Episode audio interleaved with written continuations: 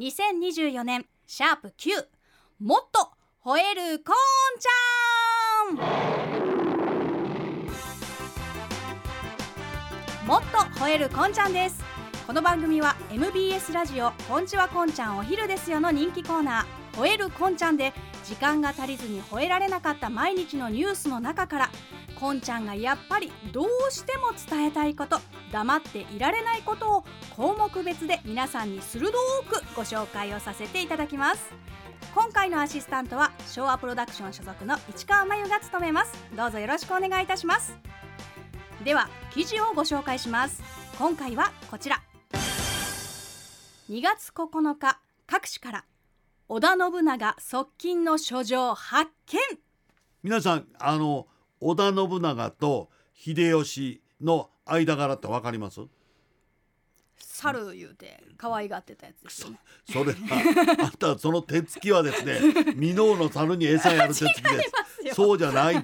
それさ猿とは呼ばれてましたですがその、えー、秀吉羽柴秀吉というこれあのなんでその猿がそこまで行ったかというとですねその信長に対する忠誠心の表し方がもう異常だったんです。本当にもうよいしょよいしょのもうよいしょ師匠なんですね。だから信長様信長様。信長様こそあなたが大将と言って言ってであなたがやりたいことは私がやります。もうそんなしんどいことはやらないでください。なんか危険なことがあれば私が行きます。ともうとりあえず私がっていうのが秀吉のあの、えー、人柄だった。まあもともとそういうふうにいろんなその伝説であったりですね、えー、お芝居であったりそれから、えー、書物であったり手紙であったりまあそんなところでいろいろ書かれてるわけなんですけれども今回はですねその秀吉が、えー、信長に対してあのいろいろとごますりしてですね私は私はあなたが思うよりもようできる男ですよということをもう、えー、散々 para 言いたくった手紙が見つかったという話なんです。うん、すごいですよね。いやそれもね、うん、信長に秀吉が信長に直接、えー、書いた手紙が見つかってすごいですよって言うんじゃないんですよ。はいあの信長の近習、えー、信長のすぐ周辺におって信長といろいろとその、えー、戦略の話であるとかどっかを攻めるとか何をどうするこうするというような話をするそのまあ言うても首脳連中ですね。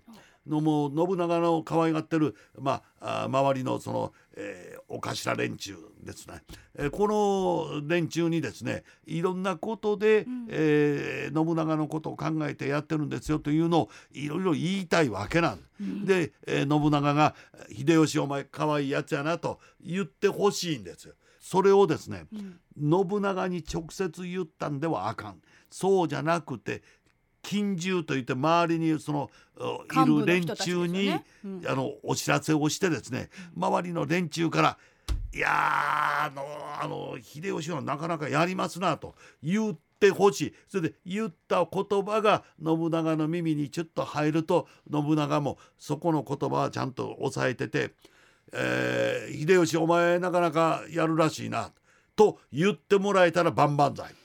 そそこへ持っていきたいわけです。はい、でこの度見つかった書状っていうのはですねこれはあのそういうその側近の連中から秀吉への返事なんです。でそれもあの原本じゃなくて写しが見つかったと。で今回の場合はですねあの実は35通の書状が見つかったというんですがこれもそのその辺で見つかったなんか発掘して見つかったんではないんです。うん、この書状の写しですあくまでも。はい、書状の写しがですね令和4年1月ということは2022年か。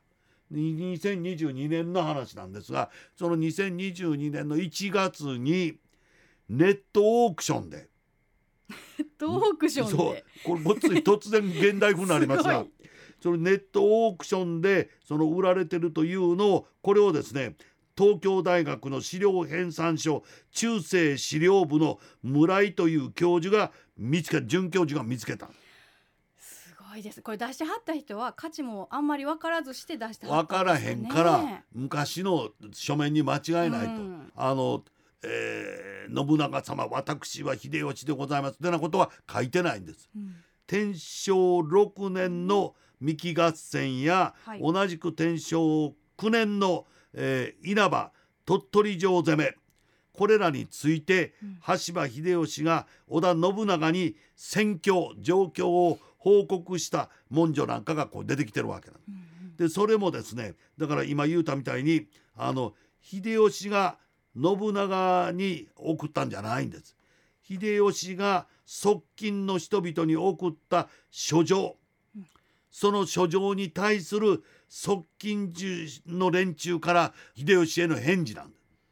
わかります？あだから信長に報告したっていうやつではなくなくって。で信長の側近の人たちに同じような僕こんなん頑張ったんですっていうのを書いたえやつに。らいことやったんですわ。私は大変なことしてもうほんまにもえらい目に遭いましたけどとりあえずうん。抑えましたで取りましでたでっていうことを書いてあるわけ。書いたやつを見た側近の人が、そう。それをねうん、なんでかというとまあ秀吉っていうのは信長に可愛がられてるのはよく分かってるわけです。はい信長にかわ可愛がられてるのはよく分かってるからだからあの可愛がられてるものからそんな丁寧な手紙とかなんとかが来たりするとうん知らん顔はでけへん。そりゃそうですよ知らん顔はでけへんからえー、またこんなんもこういらんこと行さん書いてきよんなっていうそういうぐらいのことなん。だけどそれが来たからには一応形として「いやいやご苦労さんでした。大変だったですね。あなたも大変だったと思いますが、まあえー見事城を落とせて何よりでございます」ってなことを書いて返したわけですよ。はい。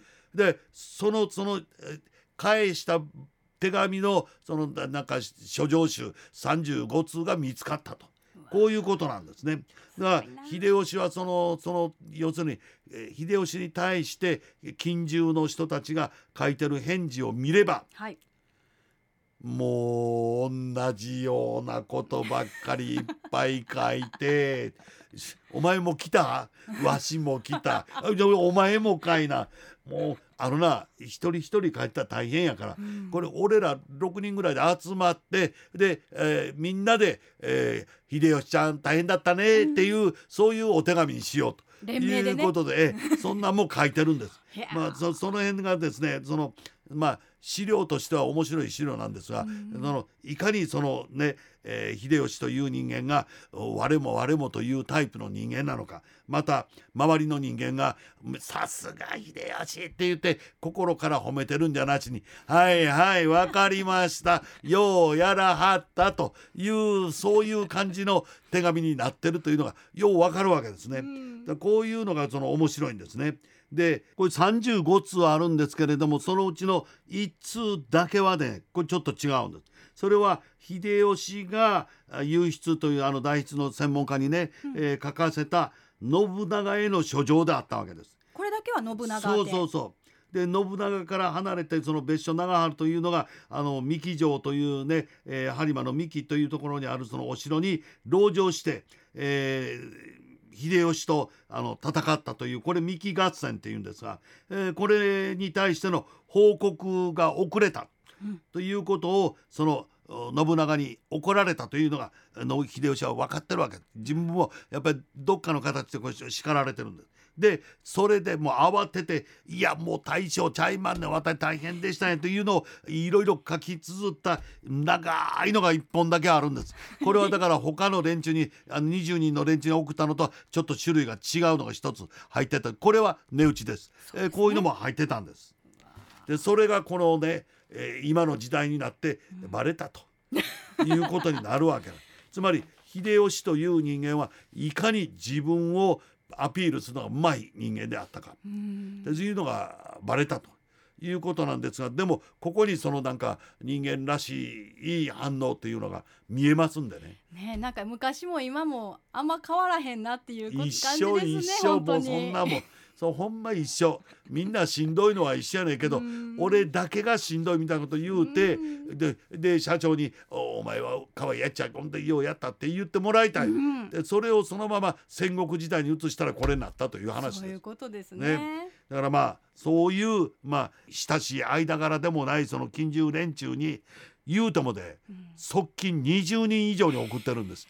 いや書く方も大変ですよねほんまに。本当にねそれ本当に秀吉の優筆やった人は大変やったと思いますよ。ねそれかけやれかけって言われてね。だからまあやっぱり大35通からのものが大量に出てくるというのはこれはまああの面白いというか、人柄がいっぺんにもバレてしまうわけ全体が見えるから。変 そうですね。ね。一斉メールみたいなこと今からしてどうすんねんと。ねえ。いうことをでもやってたというそれは面白いですよね。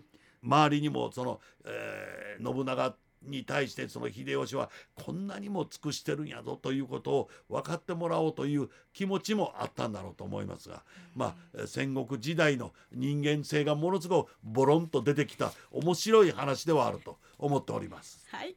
以上もっと吠えるこんちゃんでした。次回もお楽しみに。